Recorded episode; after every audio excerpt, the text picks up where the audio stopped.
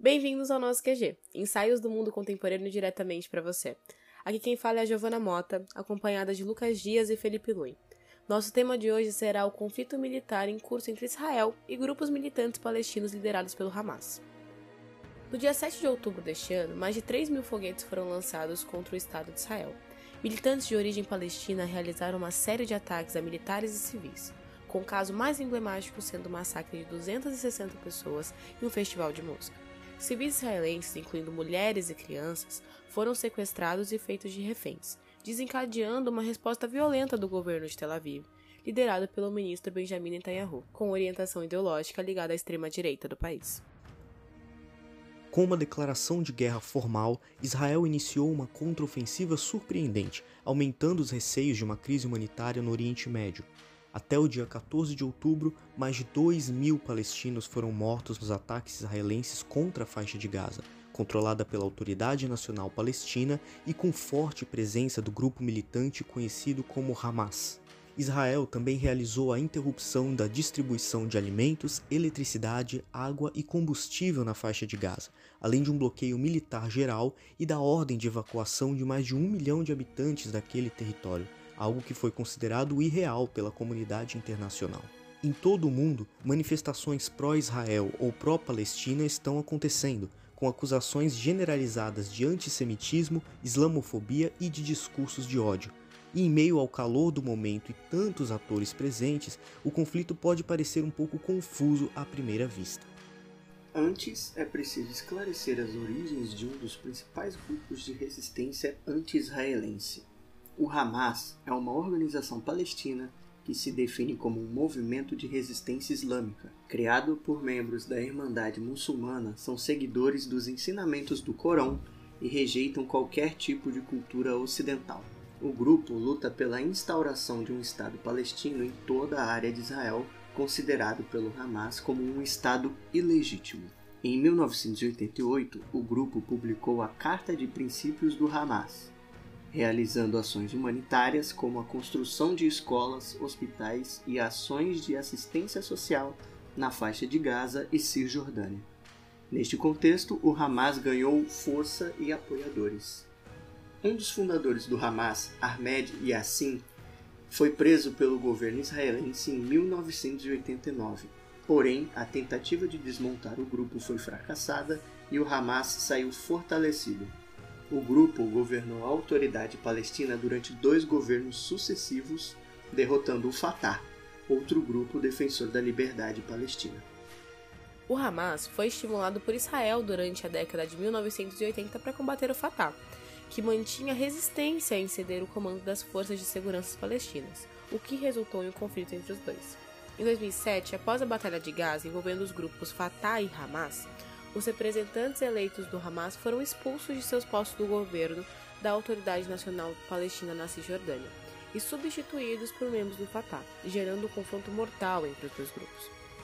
Assim, o presidente da Autoridade Palestina e membro do Fatah, que governa até os dias de hoje, criou um gabinete de emergência após a ocupação da faixa de Gaza à força pelo Hamas. O conflito resultou em duas divisões: a liderança do Hamas na faixa de Gaza e a ocupação do gabinete do político palestino Mahmoud Abbas na Cisjordânia. Ainda em 2007, Abbas decretou a ilegalidade do Hamas, a qual foi contestada pelo grupo. O Hamas adotou, ao longo dos anos, uma postura alternativa ao governo comandado por Abbas, que reconheceu Israel como um Estado e se envolveu em múltiplas iniciativas de paz, que foram, porém, todas fracassadas. Segundo a CNN, o Departamento de Estado dos Estados Unidos apontou que o Hamas recebe auxílios constantes da República Islâmica do Irã, como financiamentos, armas e treinamentos, assim como fundos que são angariados nos países do Golfo Árabe. Enquanto isso, blocos como a União Europeia e países como os Estados Unidos, Japão, Israel e Canadá consideram o Hamas como organização terrorista. Ao mesmo tempo, o Estado de Israel se encontrava fragilizado em meio a manifestações e paralisações contra a reforma do judiciário proposta pelo governo de extrema-direita de Netanyahu. Em meio a esse contexto, o Hamas realizou seu ataque nas primeiras horas de sábado, com o objetivo principal de abalar Israel e colocar em pauta novamente a reivindicação do território ocupado pelo país, já que Israel mantém um cerco apertado à faixa de Gaza e continua a ocupar a Cisjordânia, ambos territórios palestinos, além de demonstrar sua força à autoridade palestina que tenta realizar acordos de paz com o governo israelense o qual o grupo islâmico considera passivo. O Hamas afirmou que o ataque teria sido motivado por conta do desrespeito do governo israelense à mesquita de Al-Aqsa, localizada no Monte do Templo, em Jerusalém. A região da cidade é considerada sagrada por muçulmanos e judeus. Porém, o grupo afirmou que os muçulmanos vêm sofrendo com ataques diários em Al-Aqsa, tendo a mesquita e o profeta Maomé sido insultados. Após uma disputa sobre atividades religiosas no local, a polícia israelense invadiu a mesquita lançando granadas de efeito moral e balas de borracha nos muçulmanos presentes no local. Para o Hamas, essa situação foi considerada o estopim para a revolta contra Israel, bombardeada com toneladas de bombas e explosivos que foram detonados ao longo do muro da fronteira, abrindo brechas para a invasão por terra, a pé ou com motos. Diante dos ataques, Israel, ainda no dia 7 de outubro, lançou bombas na faixa de Gaza e matou diversos civis. Netanyahu afirmou que o país está em guerra e que o inimigo irá pagar um preço que nunca conheceu pelo ataque. Em meio a uma crise política, Israel enfrentou ao longo de 2023 diversas manifestações, com uma greve geral que paralisou aeroportos, universidades e sistemas de saúde, todos contra o atual primeiro-ministro Benjamin Netanyahu, que se colocou em voga a reforma do judiciário, ameaçando o caráter democrático do país. Assim, Israel se dividiu em um grupo que deseja um Estado laico e pluralista e um outro grupo com uma visão religiosa e altamente nacionalista. Netanyahu é visto como um líder ultrapopulista que usa o sistema estatal em benefício próprio, e seu plano de reforma almeja colocar mais poder nas mãos de seu governo, pois considera que o sistema judiciário de Israel precisa de uma reforma por concentrar poderes que não estão previstos nas leis.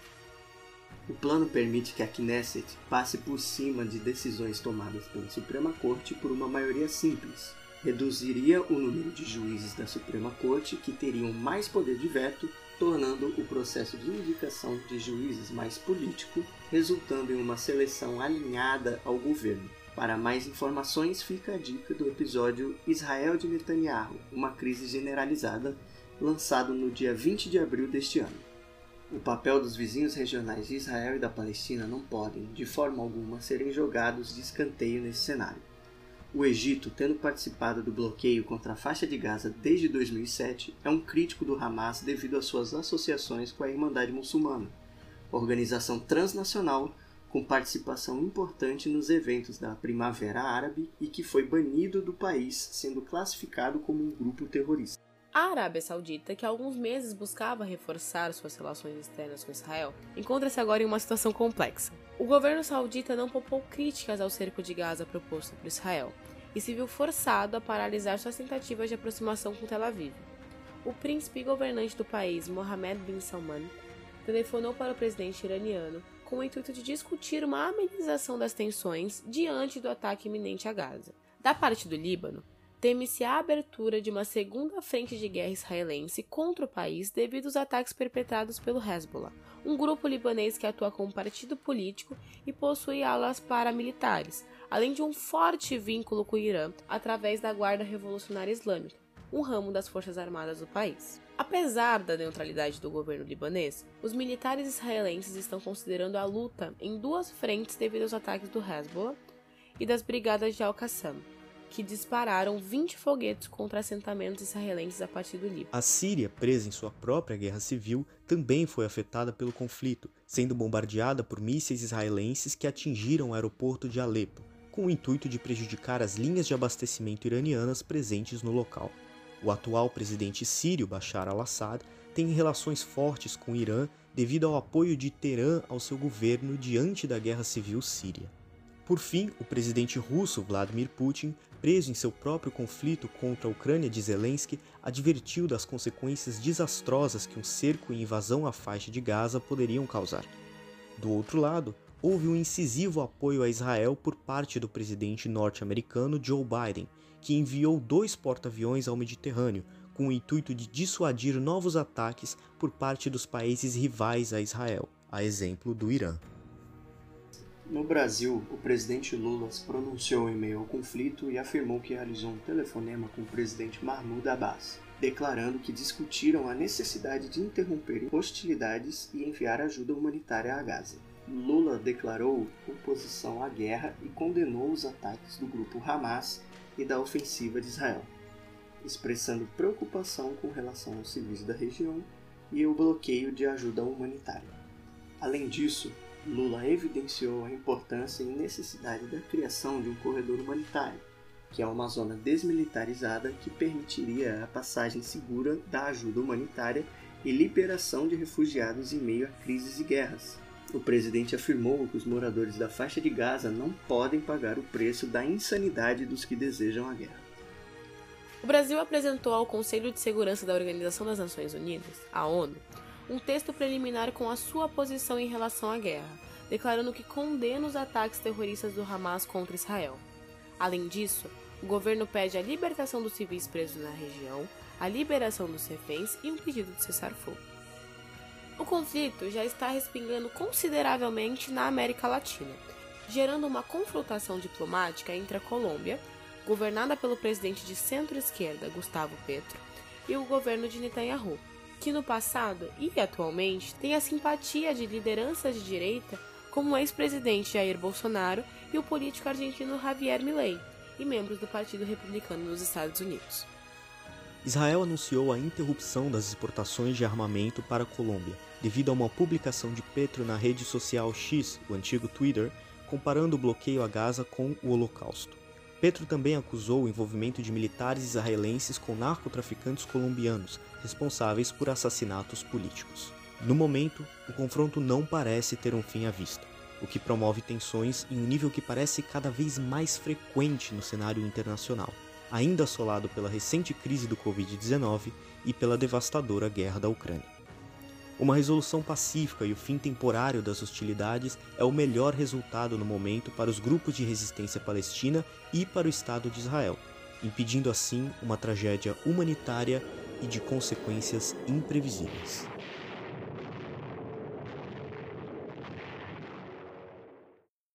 Em vista da triste realidade vivida por brasileiros e cidadãos do mundo inteiro em Israel e Palestina, e dos relatos das condições subhumanas às quais foram submetidas as vítimas do confronto, nós manifestamos a nossa solidariedade a todas as famílias e a todos os amigos dessas vítimas.